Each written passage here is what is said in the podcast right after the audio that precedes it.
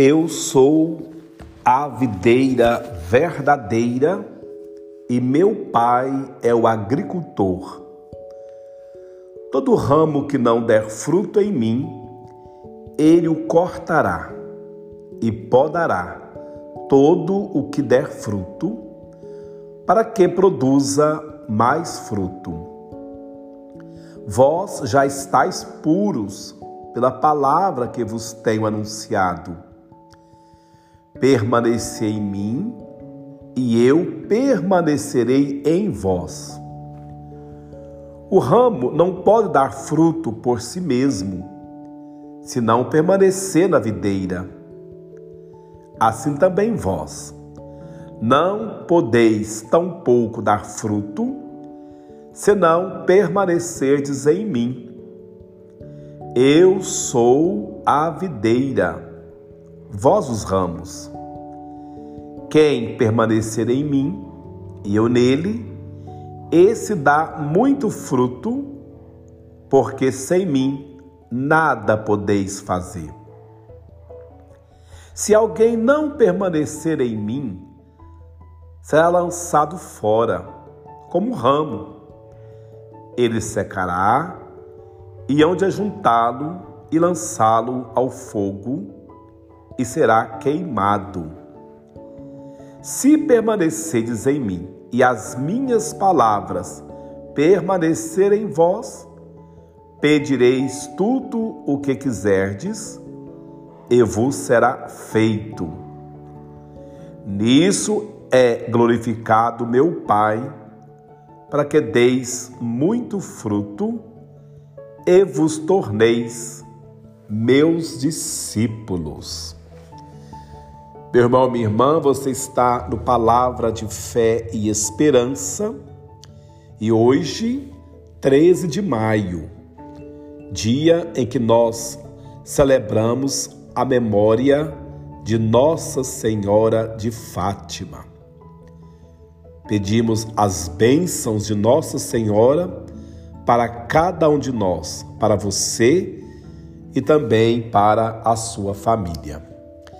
E a meditação do Palavra de Fé de hoje está no Evangelho de São João, no capítulo 15, quando Jesus vai dizer: Eu sou a videira e vocês são os ramos. É, muitas comparações Jesus faz acerca de si. E uma das comparações é esta: ele vai se comparar a uma videira. Eu não sei se você já teve a oportunidade de conhecer uma plantação de uvas. Quando a gente viaja ali pelo sul, a gente vê muitas plantações de uva. E é bonito a gente ver né, aquelas parreiras carregadas de ramos verdes, bem verdinhos, e aqueles cachos de uva verdes ou já maduros. E é muito bonito de se ver. Além de também é, usar a fruta para o suco, para o vinho, também as folhas, muita gente gosta de cozinhar as folhas de uva. Então tem muitas aí é, oportunidades de fazer com a uva. Por isso que Jesus faz e usa essa comparação da videira, porque ela se multiplica, né? se enraiza e é preciso multiplicar. Para que um ramo ou um galho possa dar fruto, é necessário que ele fique unido ao tronco. De vez em quando, passe por uma boa poda. Para ficar bonito, viçoso, é preciso podar. Quem entende um pouco de, agricultura sabe que depois que se poda uma planta, ela volta mais viçosa. Embora a poda possa doer, possa ferir e machucar, mas é necessário. Comparamos essa poda com a nossa comunidade, ou também com o seu trabalho, a sua família. A nossa comunidade, o seu trabalho, a sua família é como essa videira, que é preciso, em alguns momentos, passar pela poda. E o momento da poda é necessário para que essa comunidade, esse trabalho possa produzir muitos frutos. Muitas vezes nós nos acomodamos, não é verdade? Ah, está bom desse jeito, vou tocando a vida mesmo, é isso mesmo, tem que me contentar, nasci para isso. Não, você precisa vencer essas crenças limitantes, né? Parar aí de se proscatinar, né? Parar de ter adjetivos negativos à sua vida. Ah, não vai dar certo mesmo, né? Aquelas aquela síndrome de Gabriela, nasci assim, você sempre assim, né? Eu cresci assim e por aí adiante. Não. Nós nascemos para produzir frutos. E o próprio Jesus diz que esse fruto permaneça. Para a gente entender um pouco o alcance desta parábola, é importante a gente olhar um pouco para a história do povo de Israel. É, lembro, lembramos aquela passagem quando Jesus nos conta, né, que aquela, aquele homem plantou aquela vinha, aquele lagar, fez um lagar, cavou, plantou aquela vinha e colocou uma torre para vigiar. Então, no Antigo Testamento, a imagem da videira representava o povo de Israel. O povo era como aquela videira que Deus tinha plantado com muito carinho, cuidou, cavou, plantou e esperava receber nela frutos. Mas o que ela deu? Ela deu frutos ruins, uvas ruins, azedas, que não servem para nada. Você já comeu uma uva azeda?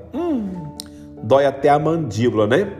Dói até a mandíbula da gente. Mas então,